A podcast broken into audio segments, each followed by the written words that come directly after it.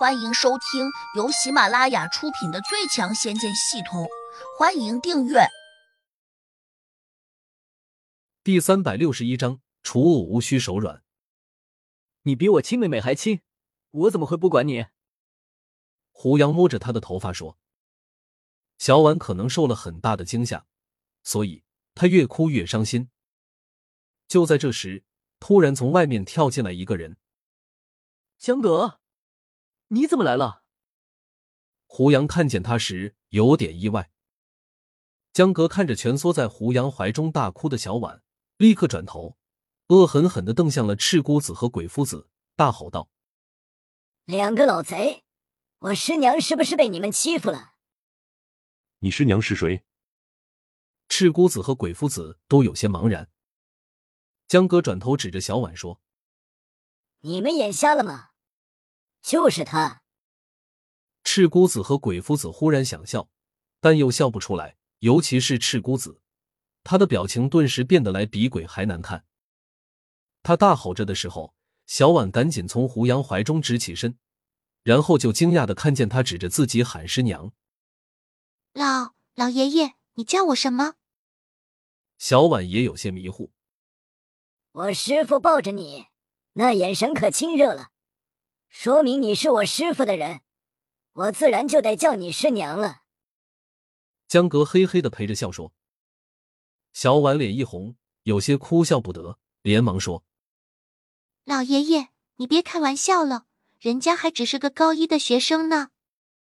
虽然你长得不高，但也可以嫁人了。”江格居然一本正经的分析说：“如果你和我师傅情投意合。”年龄和身高都不算差距。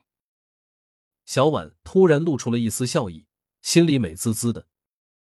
赤姑子和鬼夫子已经看傻眼了，鬼夫子实在忍不住了，便问：“江真人，你好歹也是一门宗师，为何叫他师傅？”虽然门道中人，尤其是他们这一辈分的，几乎都知道江阁是个老顽童，但赤姑子和鬼夫子却还是接受不了江阁现在的胡闹。堂堂一代宗师，怎么会随便叫一个乳臭未干的年轻小子为师傅？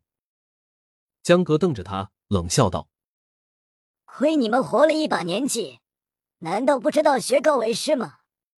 两个老混蛋，你们先别和我扯那么多。今天你们欺负了我师娘，联手对付我师傅，这笔账怎么算？”赤姑子和鬼夫子有些无语，这事哪里说理去？江格这家伙一来就开始拉偏架，不管他是不是执意要认胡杨这个年轻人为师，可问题是，你眼睛瞎，没看见我二人被打的这么惨吗？江格以为拿话吃住了两人，转身又恭敬的对胡杨说：“师傅，这两个老混蛋十分阴险，惯使阴咒，你刚才没有吃亏吧？”没有。小婉却睁着亮晶晶的眼睛看着江格。小声问胡杨：“你们不是在演戏吧？”言下之意，他还是认为江格之所以叫胡杨师傅，其实是为了演给赤姑子和鬼夫子看的。胡杨再次摇头否定，江格也没有解释，转头又瞅向了赤姑子。这时，他好像忽然发现了新大陆，马上指着赤姑子被烧残了的手臂问：“十年前我们见过一面，记得当时？”你的手臂完好无损，是谁给你弄掉的？